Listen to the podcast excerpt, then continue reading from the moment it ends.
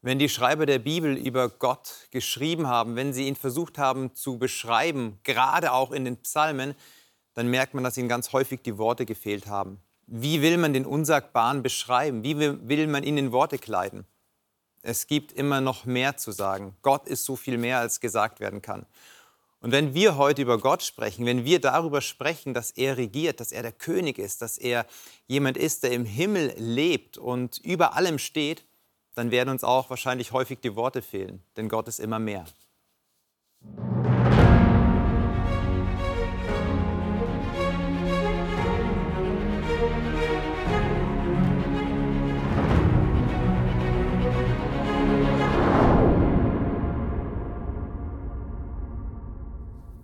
Wir sprechen heute über Gott und werden wahrscheinlich auch an die Grenze unserer Worte kommen, weil Gott immer mehr ist. Und das tun wir zu dritt, beziehungsweise wenn ich mich einrechne, zu viert. Ivana, herzlich willkommen. Du bist hier bei Hope in dem, ja, als Leiterin der Bibelkurse ähm, und begleitest auch Menschen, die diesem Gott begegnen wollen, der so viel größer, so viel herrlicher ist als alles. Schön, dass du da bist. Jürgen, auch dir ein herzliches Willkommen. Du Dankeschön. bist Schmerztherapeut gewesen. Du bist jetzt in Rente, aber mit dem Herzen immer noch dabei, Menschen, die leiden, die auch äh, Schmerzen haben, zu begleiten. Und das ist ja auch die Worte der Psalmen häufig, die mhm. Schmerz ausdrücken. Und Daniel, auch dir ein herzliches Willkommen. Danke, dass du auch da bist. Du bist hier in dem Team Fundraising jeder, der irgendwelche Spendenquittungen schon mal bekommen hat, der hat deine Unterschrift auf jeden Fall gesehen. Schön auch, dass du da bist. Das Thema ist nicht heute, sondern generell die Psalmen, aber heute speziell, dass Gott ein Gott ist, der so viel höher ist als alles andere, was wir uns vorstellen können. Und da steigen wir gleich ein in so einen Text, den wir jetzt versuchen mal einzuordnen, aber auch die Schönheit des Textes mitzunehmen, mit rauszuziehen. Es ist der Psalm 8. Und Ivana, wenn ich dich bitten darf, uns den Psalm zu lesen. Psalm 8, und zwar ganz und nach welcher Übersetzung? Ich werde aus der Neues Leben Übersetzung lesen, mhm. der achte Psalm. Herr, unser Herrscher, herrlich ist dein Name auf der Erde Deine Herrlichkeit zeigt sich am Himmel. Kinder und Säuglinge hast du gelehrt, dich zu loben. Sie bringen deine Feinde zum Schweigen, die auf Rache aus waren. Wenn ich den Himmel betrachte und das Werk deiner Hände sehe, den Mond und die Sterne, die du an ihren Platz gestellt hast, wie klein und unbedeutend ist da der Mensch. Und doch denkst du an ihn und sorgst für ihn. Denn du hast ihn nur wenig geringer als Gott gemacht und ihn mit Ehre und Herrlichkeit gekrönt. Du hast ihn über alles gesetzt, was du erschaffen hast, und ihm Vollmacht über alles gegeben. Die Schafe und die Rinder und alle wilden Tiere, die Vögel am Himmel, die Fische im Meer und alles, was in den Meeren schwimmt. Herr, unser Herrscher, herrlich ist dein Name auf der Erde. Das ist so ein schöner Psalm über die Schöpfung, dass Gott herrlich ist. Ein Psalm von David ist hier auch dann vorzusingen, heißt es hier auf der ähm, Gittit, was immer das für ein Instrument gewesen sein mag oder welche Melodie. Wenn ihr diese, diesen Psalm lest und ähm, hört, wie David Gott beschreibt, dann kommen wir ja natürlich aus, einem, aus einer Zeit, wo andere Völker andere Götter haben, wo ähm, andere Völker Sterne angebetet haben oder die Himmelskörper angebetet haben, die Natur angebetet haben. Und der David, der blickt hinter, hinter die Natur, also er blickt nochmal hinter die menschengemachten Götter und sagt, dieser Gott ist an Größe, also dieser, dieser Gott ist so groß, so herrlich, so mächtig, ähm, und gewaltiger als alles andere. Ist diese Größe Gottes, wenn ich euch frage, ist diese Größe Gottes für euch eine Bedrohung oder eher ein Trost? Ich würde sagen, eher ein Trost. Weil wenn man erlebt, was momentan in unserer Welt los ist, auf unserem Globus, mhm da äh, beruhigt es mich eigentlich mehr, dass da jemand da ist, der deutlich größer ist, der die Möglichkeit hat, einzugreifen, das zwar momentan nicht tut, aber die Größe Gottes gibt mir eigentlich mehr Ruhe und Sicherheit. Ich habe auch keine Angst vor der Zukunft deswegen. Mhm. Also, dass, dass Gott über allem steht, Genau. ist so der letzte Halt. Genau. Jetzt kann ich natürlich aber dann auch fragen, aber fällt dann der Mensch so nicht bei so einem großen Wesen irgendwo hinten runter? Also umso größer jemand ist, desto mehr muss ich doch Angst haben, übersehen zu werden als Mensch. Der kann vielleicht die großen Probleme dieser, dieser Welt lösen, vielleicht irgendwann, aber ja, aber ähm, wo bleibe ich da als Mensch? Fühlt ihr euch dann von Gott aber trotz seiner Größe wahrgenommen und gesehen? Ja. Schon.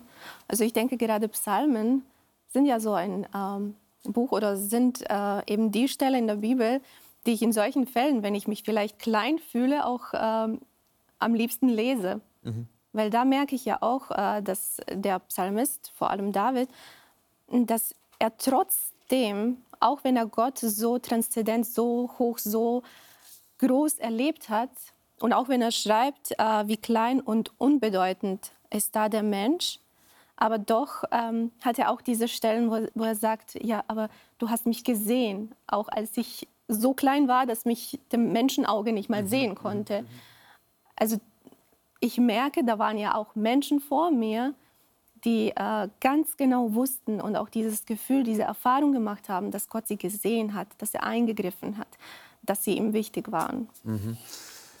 Ja, ähm, Gott, der, äh, der, der das Kleine auch sieht, das haben wir auch dann in dem Psalm hier weiter in Vers 8. Er hat sich von ähm, Säuglingen, ähm, wie es hier heißt, und Kindern eine Macht äh, äh, zugerichtet. Ich möchte aber nochmal, da kommen wir später drauf, die, die Frage stellen, jetzt ist hier David, der, ich weiß nicht, warum er diesen Psalm schreibt. Das ist ja nicht, wir werden ja oftmals in den Text einfach so hineingeworfen. Er spricht einfach. Wann er das spricht, wer weiß.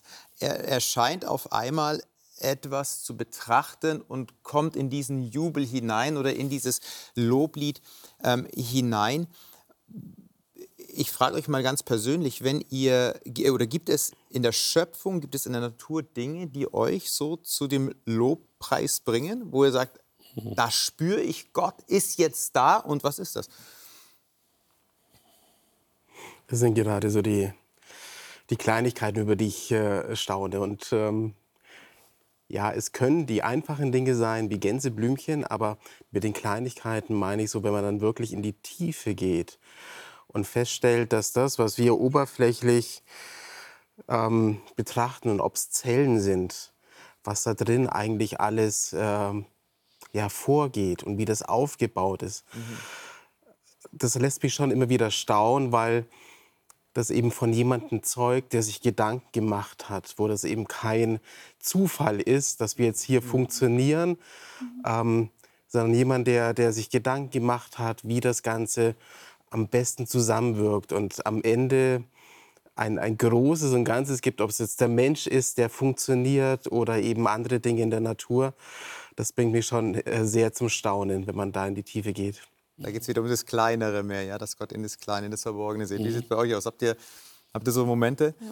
Also ähm, ich weiß, wenn ich zum Beispiel wandern gehe und vor allem in die Berge, wenn es so richtig hoch ist und du dann irgendwann nach viel Mühe dich auf so einem Gipfel befindest, wovon du wirklich so einen großen Ausblick hast, ähm, das sind so Momente, wo ich wirklich nichts sagen kann. Also da bin ich schon eher so sprachlos, aber ich merke, dass meine Gedanken, mein Herz und alles so wirklich Gott lobt. Und da sehe ich tatsächlich, dass das alles Werke seiner Hände sind. Das ist für mich einfach so erstaunlich, wenn ich dann überlege, auch sogar diese Texte, dass es noch mal schöner sein wird, ähm, wenn die Sünde komplett nicht mehr da sein wird und so weiter, kann ich mir das kaum noch vorstellen. Also in solchen Momenten, wo ich wirklich begeistert bin einfach von der ganzen Natur, die Gott da erschaffen hat. Mir geht es immer so in den Momenten der Nacht, wenn ich den Sternenhimmel sehe. Tatsächlich, ich fühle mich da mit David sehr verbunden. Äh, ich finde auch den Sternenhimmel so unglaublich, unglaublich einfach. Wenn man mal in der Wüste war und sieht, wie viel Sterne leuchten, wie viel mehr es gibt, scheinbar dort oder sichtbar gibt, als das, was wir hier erleben, das bringt mich auch immer in so eine gewisse in so eine gewisse Demut. Du hast es so ähm, benannt, das macht dich sprachlos, mich bringt es in so eine Demut auch rein. Und zu wissen, da ist noch so viel mehr. Ich sehe nur das Kleine, ja, den kleinen Ausschnitt des Himmels, aber da ist noch mal so viel, so viel mehr dahinter. Und es ist ja interessant, dass es uns nicht wahrscheinlich in diesen Momenten dann so geht, dass wir sagen, ah, das hat sich aber schön ereignet, das hat sich aber schön äh, entwickelt, sondern dass mhm. unser Empfinden von Natur, von Wunderwerk uns eher in in ein Gespür von Sprachlosigkeit, Demut treibt. Ganz anders als würde, würde man sagen, ja, die Wissenschaft sieht es vielleicht ganz anders. Ähm, die würde jetzt andere, andere Gesetze aufstellen, andere, äh, andere Weltbilder. Wie geht ihr damit um, wenn diese zwei Komponenten so ähm, aneinanderprallen? Wenn die Wissenschaft euch sagt, nee, aber eigentlich hat es doch sich nur ereignet, aber ihr sagt, eigentlich ist mein Herz voller Anbetung dafür. Also ich habe erlebt, gerade während dem Studium im Bereich Medizin, die Wissenschaft sieht das anders. Aber je mehr ich studiert habe, je mehr ich hineingeschaut habe, habe ich gesehen, dass da ein Konzept hinter ist. Ja, Gott hat nicht irgendwas planlos gemacht. Deswegen ist es für mich schwer vorstellbar, dass es keinen Schöpfer gibt. Also genau das Gegenteil. Ich weiß, dass ich da im Vergleich zu anderen äh, Wissenschaftlern deutlich mhm. konträre Position habe. Aber ich habe diese Erfahrung gemacht, je intensiver ich hineingeschaut habe. Da muss ein Schöpfer da sein, da hat sich jemand was bei gedacht. Und wenn man das komplett sich durchschaut, egal ob man die ganzen Säugetiere sieht, mit dem Mensch dann hinterher, in der Reihenfolge hat er sie auch geschaffen, ähm, ja, ohne Gott für mich schwer vorstellbar, dem Schöpfergott. Ja. Und manchmal wird äh, diese, dieser Konflikt zwischen ähm, dem, was die Wissenschaft sagt und ja, was, was man vielleicht dann eben aus, aus der Bibel erfährt, wird äh, für mich, also ich dachte jetzt gerade an diese eine Sache, wo es dann absurd wird. Ähm, es gibt ja Leute, die erklären Liebe mit chemischen Prozessen, die sich da im Gehirn abspielen. Mhm. Und wenn du das anhörst, dann ist Liebe auf einmal nur noch was Chemisches. Chemisches, genau. und so banal. Dabei ist es doch das, das größte und schönste Gefühl, das man überhaupt haben kann. Und es bricht es so herunter. Also äh, die Fähigkeit hat Wissenschaft äh, durchaus auch. Mhm. Ähm, aber genauso auch die Genialität, ähm, wenn sie eben auch so so ausgelebt wird, dass sie uns zum Staunen bringt. Mhm. Mhm. Mhm. Aber es ist chemisch wirklich so. Aber wahrscheinlich wirst du deiner Frau niemals die Nein. chemische Formel sagen, ähm, dass du sie liebst, sondern Warum auch? Da, schwingt, da schwingt schon noch was anderes mit. Und das macht uns ja als Menschen dann auch aus. Ähm, David bleibt ja nicht stehen. Er sagt, Gott ist der Schöpfer, er, hat, er, hat, äh, er ist der Herrscher, der Schöpfer, alles ist herrlich gemacht. Aus dem Mund, in Vers, in Vers 3, aus dem Mund der Kinder und Säuglinge hast du eine Macht zugerichtet, um deiner Feinde willen. Da stellt sich mir die Frage, warum denn Kinder und Säuglinge? Ich habe mal nachgeschlagen und habe mir die hebräischen Worte angeschaut. Das mache ich immer ganz gerne mal für Kinder und Säuglinge. Und diese Formel, Kinder und Säuglinge, kommt meist vor, interessanterweise, wenn es darum geht, wenn Israel Gericht oder den Bann vollstrecken soll dann werden die Kinder und Säuglinge auch immer so genannt. Und hier erscheinen sie jetzt aber als ein positives Element. Wenn wir über Kinder und Säuglinge nachdenken, dann sind es die Schwächsten der Schwachen. Dann sind es mhm. die, die nicht Gesehenen.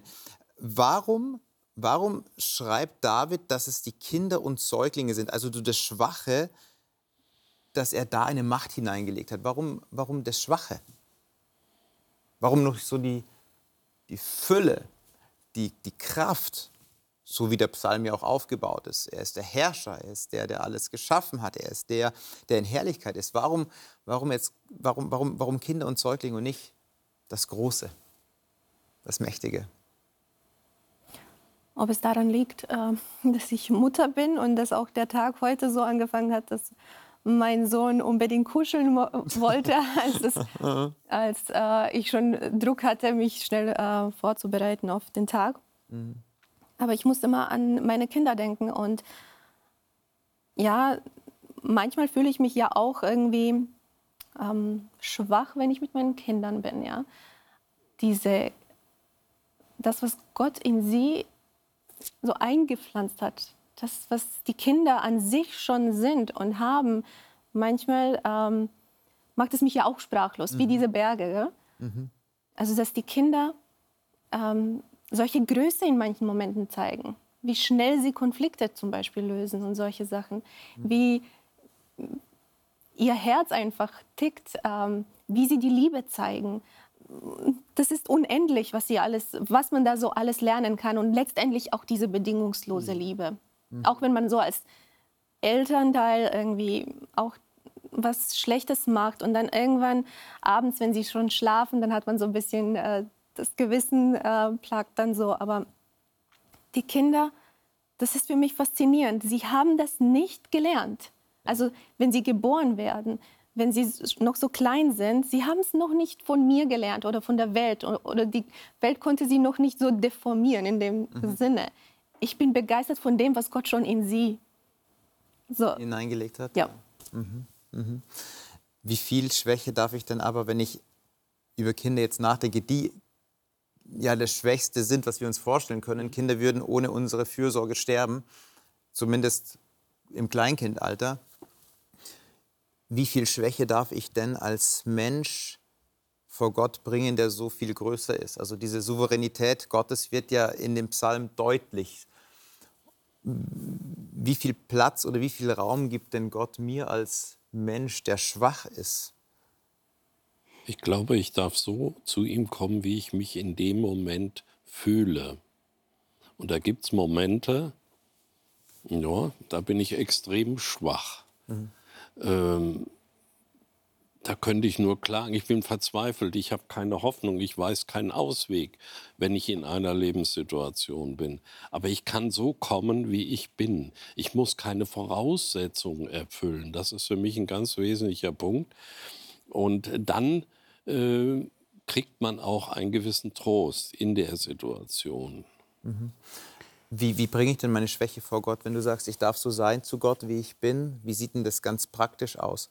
Also wenn ich jetzt, wenn ich jetzt meiner Schwäche bewusst bin und ich soll einem Gegenüber treten, der so, so, so, so ungreifbar ist, so unsagbar ist, so unvorstellbar ist. Ich habe nur so kleine Ansätze, an denen ich mich orientieren kann.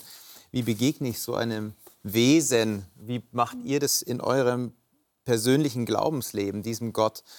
zu begegnen in eurer Schwäche. Also wenn wir, wenn wir stark sind, wird es ja wahrscheinlich noch mal ein bisschen anders sein, aber in der Schwäche. Aber da passt es ja gerade wieder sehr gut, weil ich darf diesem äh, großen und äh, ja, transzendenten Gott eben begegnen wie ein Kind. Ähm, mhm. Deswegen wird, wird es hier auch erwähnt, denke ich. Ähm, und das ist ja schon was, was Einzigartiges, weil welcher Herrscher der so groß ist. Und also wenn wir jetzt nur an irdische Herrscher denken, wer macht denn das Angebot an seine Untergebenen, ihn Vater zu nennen? Äh, das drückt ja sowas von der Nähe aus. Und es gibt ja gerade dieses Angebot für die, die er seine Kinder nennt, dass er ein offenes Ohr hat, dass er für sie da ist, dass er für sie sorgen möchte. Und ich finde, es steckt alles in diesem äh, schönen Bild äh, drinnen. Wenn Gott äh, sagt, ähm, wir können zu ihm Vater sagen, ich glaube, dann sollen wir das auch genauso leben. Mhm. Dann möchte er auch, dass wir das auch ausleben. Ja? Also er sagt ja selber im Neuen Testament, sagt Jesus gerade auch, die Kinder sollen zu ihm kommen. Hier wieder die Kinder, die Säuglinge, das Schwache, was scheinbar einen Anklang hat. Aber mit dem, mit dem Nachsatz, Deine Macht hast du zugerichtet um deiner Feinde willen, dass du vertilgst den Feind, den, ähm, den Rachgierigen. Also wieso muss oder inwieweit hat es Gott nötig, das Zeugnis von Kindern, von, von dem Schwachen zu brauchen, um demjenigen, der, der rachgierig ist, in der Elberfelder heißt es, ähm, den Bedrängern, dass er dem etwas entgegensetzen kann. Also braucht Gott das, was ihm gebracht wird von der Schwachheit der Menschen, um den Bedränger, wer das auch immer sein mag, können wir gleich darüber sprechen, wer das sein mag, der Bedränger, welcher, welcher Bedränger bei Gott ist, ähm, um dem Bedränger etwas gegenzusetzen. Ich glaube nicht, dass Gott das braucht. Aber er hat es gerne, weil er Beziehung haben möchte zu uns. Mhm. Und das ist ja ein Unterschied. Äh, ich muss im Gebet ihm nicht alles sagen, was ich gerne oder was mir Probleme macht. Er weiß das, aber er hört es gerne.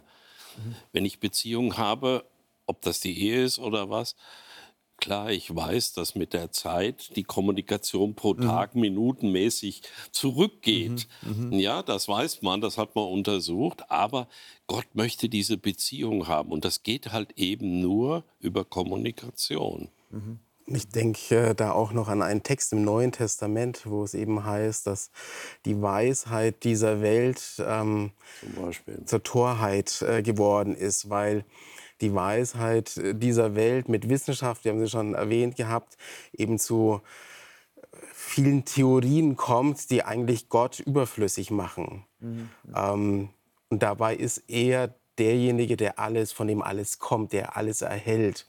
Äh, und deswegen diese Torheit, weil der Mensch meint, er könnte, er wüsste alles und könnte alles ohne Gott erklären. Und dann eben der Verweis von Jesus darauf, wenn ihr nicht werdet wie Kinder, mhm. ähm, werdet ihr nicht ins Himmelreich kommen.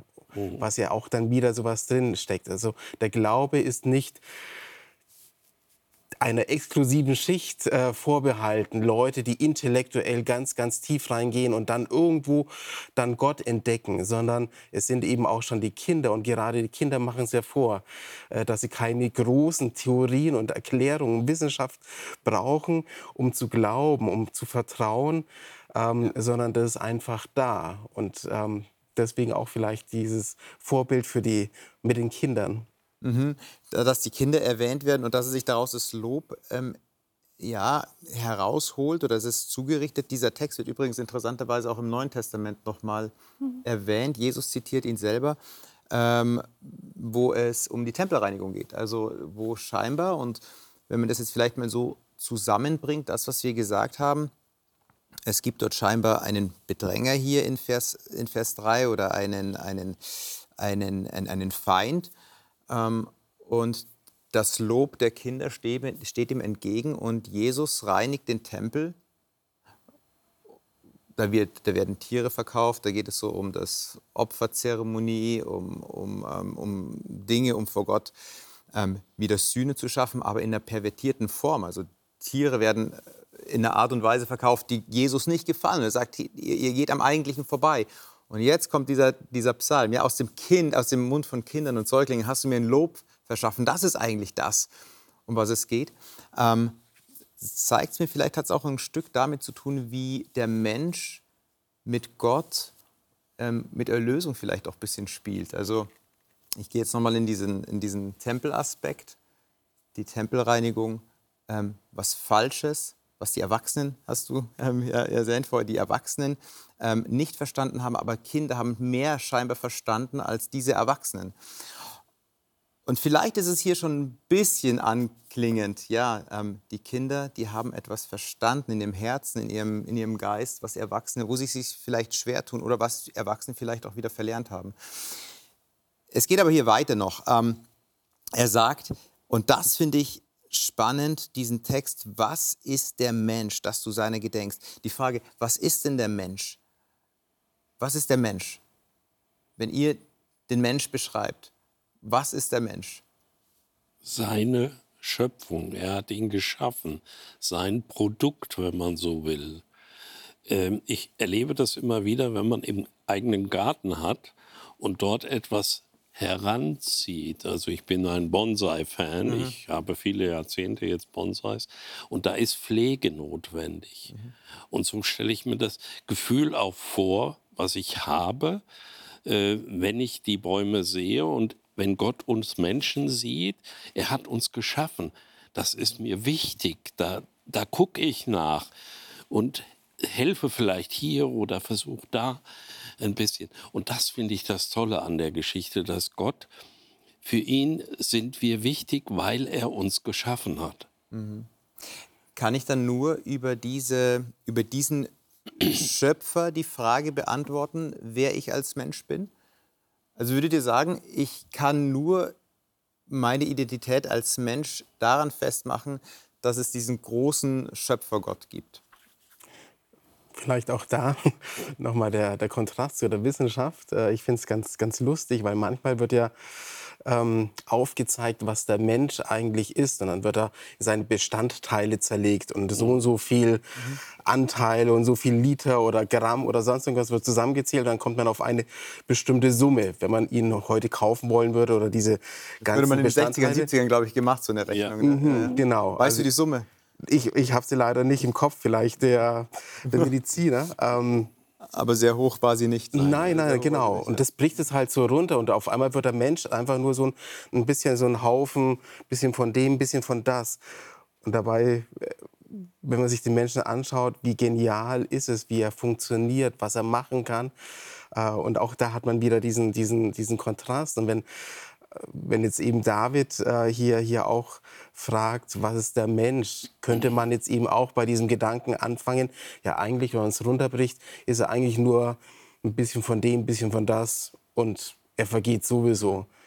Ähm, und in Gottes Augen ganz anders. Deswegen stellt, denke ich, äh, David äh, hier die Frage. Es ist eigentlich ähm, eine Frage, die man sich im Leben irgendwann stellt und vielleicht noch mal, noch mal ein bisschen tiefer. Ja, ähm, wer bin ich? Was bin ich überhaupt? Wozu bin ich da? Ich meine, ich kenne keinen Menschen, der sich irgendwann im Leben nicht diese Frage gestellt hat äh, und damit auseinandergesetzt hat. Und ich denke, jeder Versuch, sich anders irgendwie zu definieren oder in Bezug auf irgendwas anderes zu definieren, wer du bist, wer der Mensch ist, da scheitert man einfach nur. Irgendwann dreht man sich in so einem Kreis von zum Beispiel dieser, äh, jetzt, ich äh, nenne es moderne Psychologie, die sich nur noch um das dreht, was will ich, was möchte ich, was sind meine Gefühle und so weiter. Es ist einfach so fokussiert auf dich selbst, dass am Ende du, du verlierst einfach äh, diese Beziehung, diesen Bezug, in Bezug auf wen bin ich das, was ich bin. Sondern es, es dreht sich alles um dich noch. Und irgendwann bist du dann im Zentrum deines Lebens. Irgendwann hast du ja quasi nur noch dich als das Höchste, das Größte. Und für mich war das ganz interessant, auch äh, jetzt mit, mit gläubigen Menschen, wenn man so ins Gespräch kommt, hatten wir ja auch vorhin gesprochen. Ähm, interessanterweise sagt man ja so, ähm, ich habe Gott in meinem Leben. Gell? Also dieses, dieser, ich frage mich, wa- was bedeutet das überhaupt? Kann man Gott denn im Leben haben? Oder hat Gott mich? Also wer ist Gott in meinem Leben überhaupt? Kann ich äh, so, äh, was weiß ich, 100 Schubladen, äh, wenn mein Leben jetzt so ein Schrank wäre und da habe ich jetzt so viele Schubladen und dann sage ich so, okay, ich nehme Gott und eine Schublade in meinem Leben ist Gott. Äh, eins ist, was weiß ich, Finanzen, Familie und so weiter. Ähm, und das ist alles schön und gut und ich habe Gott in meinem Leben. Aber irgendwie in der ganzen Geschichte äh, verliert man dieses, die, ja, dieses Staunen über Gott und diese Transzendent und dass er eigentlich nicht in eine Schublade gesteckt werden kann. Er ist ja der Herrscher. Er ist der Schöpfer. Das ist er. Und entweder kennen wir das an oder nicht. Das bedeutet so viel mit anderen Worten, nicht ich habe Gott in meinem Leben und ich habe ihn in meiner Schublade, sondern ich bin bei Gott eingeordnet. Also ich darf in Gott sein. Genau. Also bei mir ist es nur, das zu an, anzuerkennen. Und dann, wenn ich schon die Antwort auf diese Frage habe, wer ist der Mensch? Ja, an erster Stelle, ich bin nicht der Gott. Ich bin der, nicht der Herrscher und ich kann nicht über mein Leben herrschen. Ich kann denken, ich tue es, aber dadurch nehme ich einfach nur äh, Gott oder ich schiebe ihn raus aus meinem Leben, weil das können wir noch auf dieser Erde irgendwie noch machen. Gell? Aber dadurch haben wir uns eigentlich für einen anderen Herrscher entschieden. Und man hat nur das Gefühl, man hat irgendwelche Kontrolle über sein eigenes Leben. Ja. Jetzt sagt aber der Psalm trotzdem, ähm, ja, was ist der Mensch, dass du seine gedenkst äh, und, und des Menschenkinds, dass du dich seiner annimmst, dann wird so die Kleinheit irgendwie wieder des Menschen betont.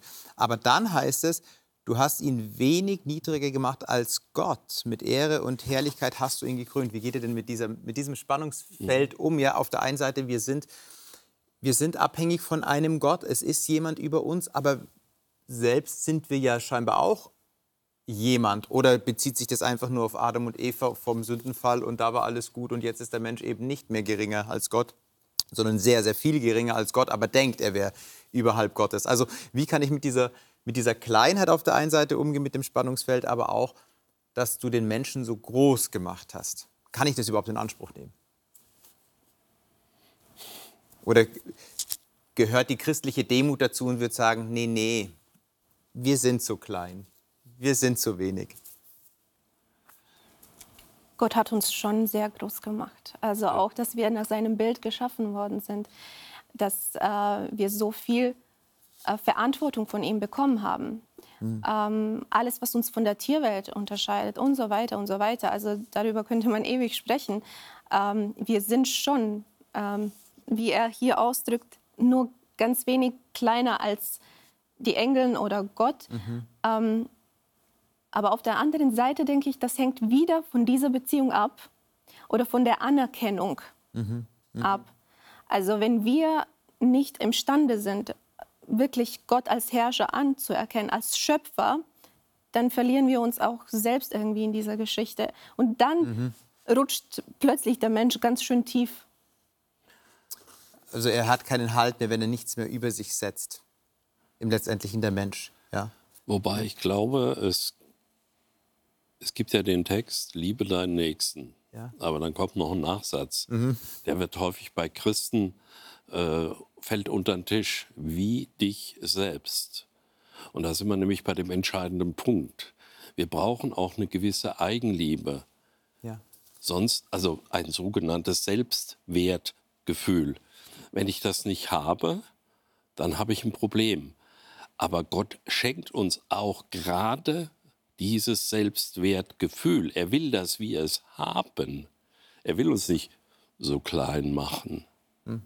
Ja, und ich glaube, das wird hier auch betont, dass er uns gemacht hat, wenig geringer als. Ja, als die Engel, ja. ja, sonst wäre ja, Jesus ist Mensch geworden auf dieser Erde er ist in den Körper gekommen, mhm. wie ich auch als Baby, ganz normal. Und das ist doch was ganz Tolles. Er hat eine enge Verbindung zu diesem scheinbar so kleinen, ja, aber in Wirklichkeit für ihn sind wir groß. Hätte ja auch natürlich die Rückkopplung, wenn ich mich selbst ablehne, als Mensch ablehne, ja. sage ich ja auch etwas über meinen Schöpfer aus. Natürlich kenne ich meine Gebrochenheit. Wir genau. wissen, dass der Sündenfall stattgefunden hat. Aber wenn ich mich nicht annehmen kann, dann sage ich eigentlich dem Schöpfer, da ist was schiefgelaufen bei dir. Ja. Und äh, würde auch eine Rückkopplung wiedergeben. Ivana. Ähm, ja, ich finde es auch interessant. Jetzt kam mir gerade der Gedanke, was das mit uns macht. Also dieser Satz ähm, in Bezug auf andere Menschen. Also nicht nur in Bezug auf uns selbst. Wie nehme ich andere wahr? Sind sie tatsächlich so wertvoll, weil mhm. sie nur wenig kleiner sind als Gott, als Engel? Oder äh, denke ich, sie sind nicht so viel wert? Ja. Also wie ich die anderen Menschen überhaupt behandle, wie ich wie meine Beziehung zu anderen Menschen aufbaue. Und äh, das hängt ja davon ab, wie ich das auch verstehe. Mhm. Mhm. Was sind sie? Wie wertvoll sind sie? Ja. Und letztendlich, wenn wir dann Jesu Opfer am Kreuz sehen und so weiter und dass er eigentlich für jeden Menschen gestorben ist, das macht es so viel wertvoller, mhm. einfach ähm, ja, äh, diese Beziehung eben zu anderen Menschen. Mhm. Dass du, wo du auch mal in einer höheren, nicht hierarchisch in einer höheren Stellung bist, aber wo du vielleicht in einer in einer klareren äh, Reflexion für dich bist und siehst einen anderen, dass du ihn nicht ablehnst, sondern dann integrierst. Und ich finde es auch hier anklingend in dem Psalm, weil es heißt hier, was ist der Mensch, dass du seiner gedenkst? Dieses Wort Gedenken, Tixkren, ähm, im Hebräischen kommt vor allem ähm, dort vor, wo Gott seinen Bogen spannt mhm. und sagt, ich werde, also in Genesis 9, in 1. Mose 9, ich werde den Bogen in den Himmel spannen und ich werde gedenken. Also nicht der Mensch gedenkt, wenn er den Bogen sieht, sondern das heißt eigentlich, wenn wir den Bogen sehen, dann wissen wir, Gott gedenkt gerade an seinem Bund. Also der, der mächtiger ist, der der höher ist, er gedenkt gerade an den Menschen, an den kleineren. Jetzt haben wir Jetzt haben wir den Text besprochen und es gäbe noch viel mehr zu sagen, aber ich würde trotzdem gerne noch in einen anderen Psalm hineinleuchten. Hier dieser Psalm 8, Gott, der über allem ist, der Schöpfer ist, der gedenkt, der Gott, der sagt, du darfst als Mensch dich auch wertvoll wissen und du bist mein Geschöpf und auch deine Schwachheit findet Platz. Mhm.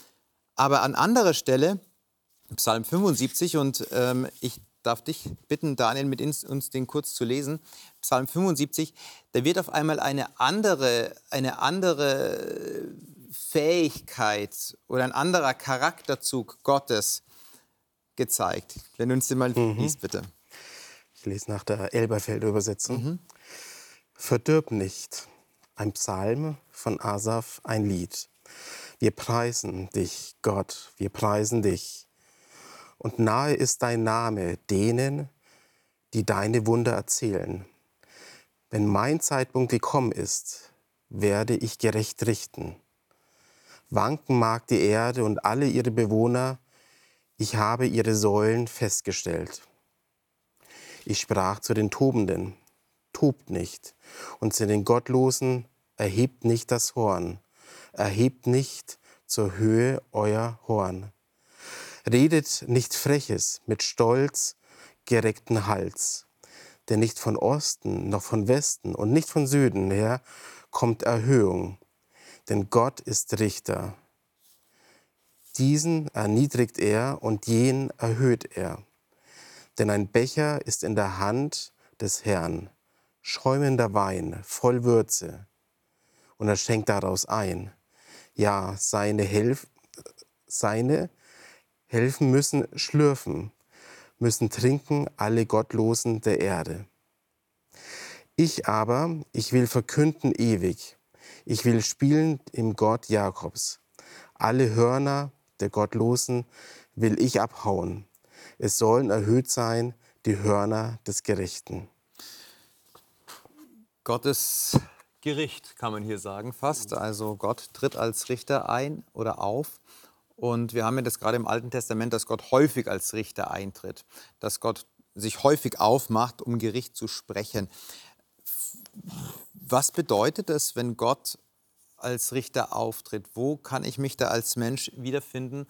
Und ähm, wie geht ihr damit um, wenn ihr solche, wenn ihr solche Verse lest, die ja schon eine gewisse äh, herausfordernde Dynamik entwickeln, ähm, wo Wortbilder, Metaphern gebraucht werden, mit denen wir wahrscheinlich nicht so landläufig umgehen. Was weiß ich so. Vers, Vers, Vers 9 hast du vorgelesen, die Gottlosen auf Erden müssen alle trinken und sogar die Hefe schlürfen. Das ist schon etwas, was sehr, sehr tief geht, dieses Gericht. Wie geht ihr mit solchen Gerichtstexten um?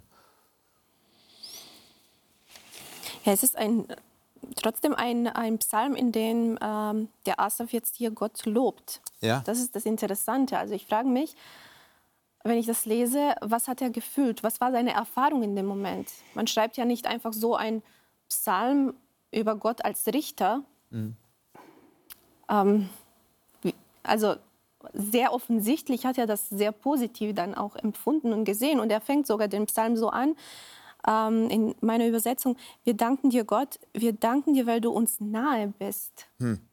Also der Psalm, in dem es hauptsächlich jetzt über äh, Gottes Gericht geht und wir auch diesen Zorn hier sehen, auch diesen schäumenden Wein und so weiter, der fängt aber damit an, wir danken dir oder wir loben dich, Herr, weil du uns nahe bist. Hm der hat scheinbar eine andere Brille auf. Also für ihn ist es was Positives. Wie kann ich denn Gericht als etwas Positives wahrnehmen? Ist, ist, ist Gericht nicht eher was, wo wir uns schwer tun damit mit der Lesart? Also Asaf stimmt in Dank ein. Was ist so eure, euer Blick, wenn ihr über Gericht, auch das Gott Gericht hält?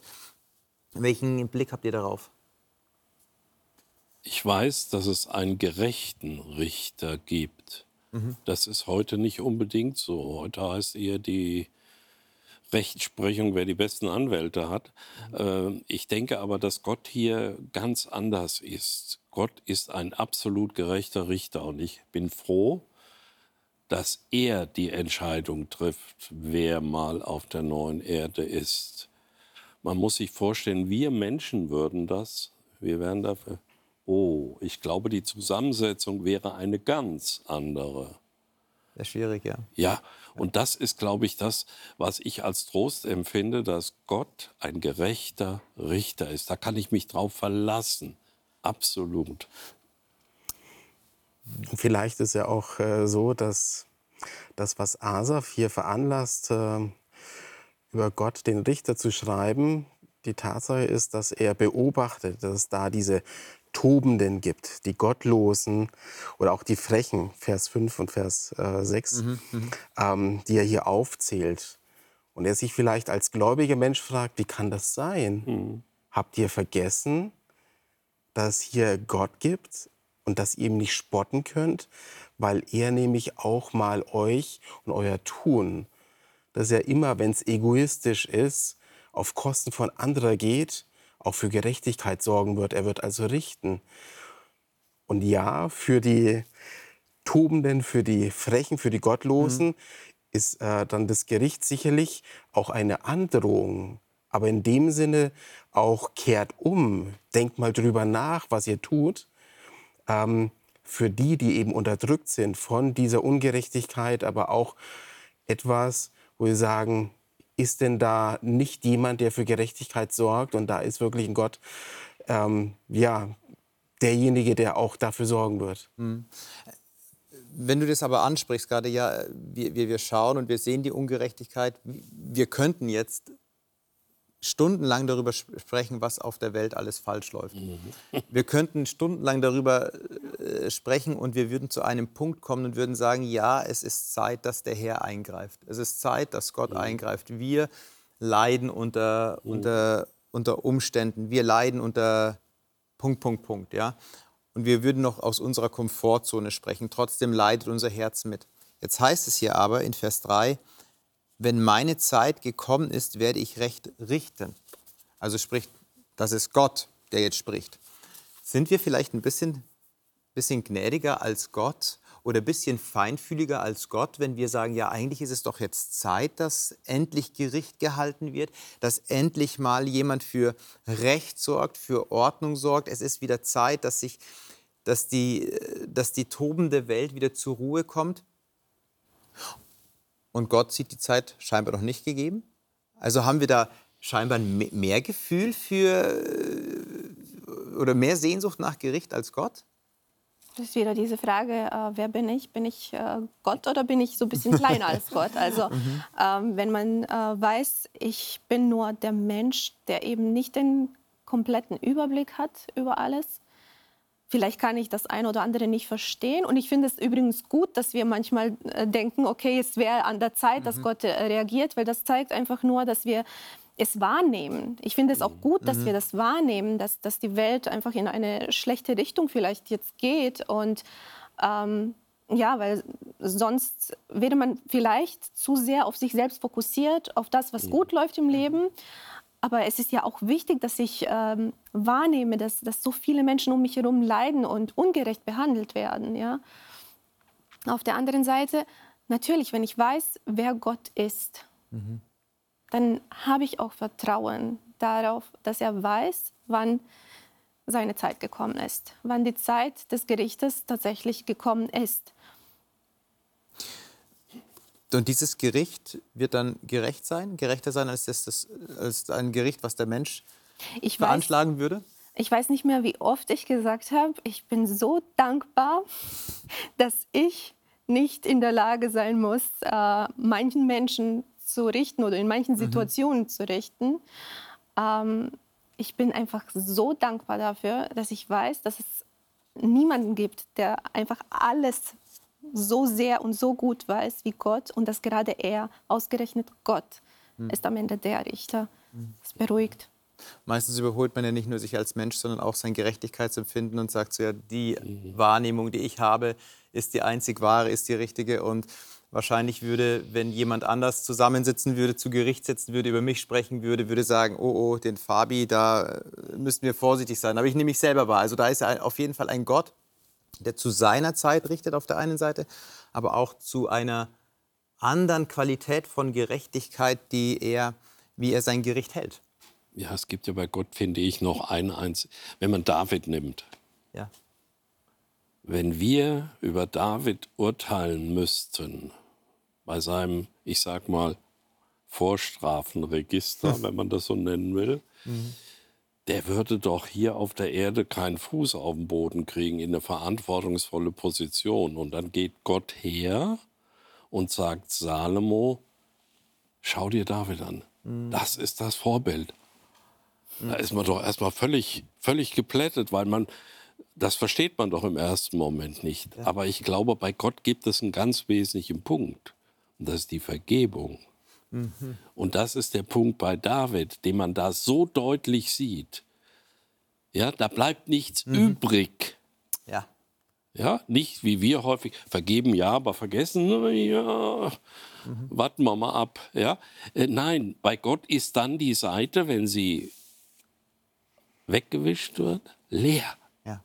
Und ich denke, das ist das Tolle, was einen gerechten, wirklich gerechten Richter ausmacht, der dann auch noch Vergebung kennt. Mhm. Und der sie auch zusprechen kann, weil genau, er es genau, auch getan hat. Weil er die Autorität hat. Wir haben ja dieses Wort, äh, in der Lutherbibel heißt es Gewalt in Vers 5, in Vers 6, in Vers ähm, 11, ähm, viermal stehen. Du hast es jetzt vorgelesen als Hörner, ne, Daniel? Mhm. Das sind Hörner und tatsächlich steht dort im Hebräischen dieses Wort Hörner, also was man so was man so auch dem Himmel entgegenrecken kann. Was aber interessant ist, dass dieses Wort 85, äh, 75 äh, Mal im Alten Testament vorkommt, 18 Mal alleine, davon aber in den Schriften von ähm, 2. Mose und 3. Mose, also Exodus und Levitikus. Und dort im Kontext von den Hörnern des Altars, also dort, wo, wo der Mensch Gott nahen durfte wieder. Also und wenn ich das hier so lese, das gibt es Leute, die sagen, ja, pocht nicht, oder es wird zugesprochen, pocht nicht auf Gewalt. Pocht nicht so auf, auf eure Gewalt, auf eure Hörner, ja, ja weil es etwas anderes gibt. Und du hast es gerade angesprochen, da gibt es einen Gott, der Versöhnung schafft, mhm. der aber deswegen auch Richter sein kann, mhm. weil er ein Gott ist, der versöhnt. Danke, dass ihr diese schönen Texte der Psalmen. Es waren jetzt nur zwei, aber wir werden nächste Woche nochmal zusammensitzen und werden nochmal einige ähm, Psalmen anschauen, dass, dass ihr dazu bereit wart. Und wir freuen uns schon mal auf nächste Woche. Und von Ihnen darf ich mich hier verabschieden an der Stelle. Wir haben heute darüber gesprochen, wie wunderbar Gott ist, wie Gott sie selber ins Leben gerufen hat. Ja, sie dürfen sein, weil Gott gesprochen hat, dass sie sein dürfen. Das ist doch wirklich ein Schöpfer, der es gut mit ihnen meint, aber auch jemand, der sie sieht der sieht, wo Schwäche da ist, aber nicht als jemand, der dann hineinbohrt, sondern als jemand, der heilen möchte. Ein Richter zu sein, der eigentlich heilen möchte. Ein Richter zu sein, der erlöst. Und diesen Richter hat es alles gekostet, wenn wir ins Neue Testament blicken. Wir dürfen auf jeden Fall sicher sein als Menschen, dort, wo wir schwach sind, da wird auf jeden Fall dieser Gott, dieser Richter, dieser Schöpfer stark sein. Alles Gute, der Herr mit Ihnen.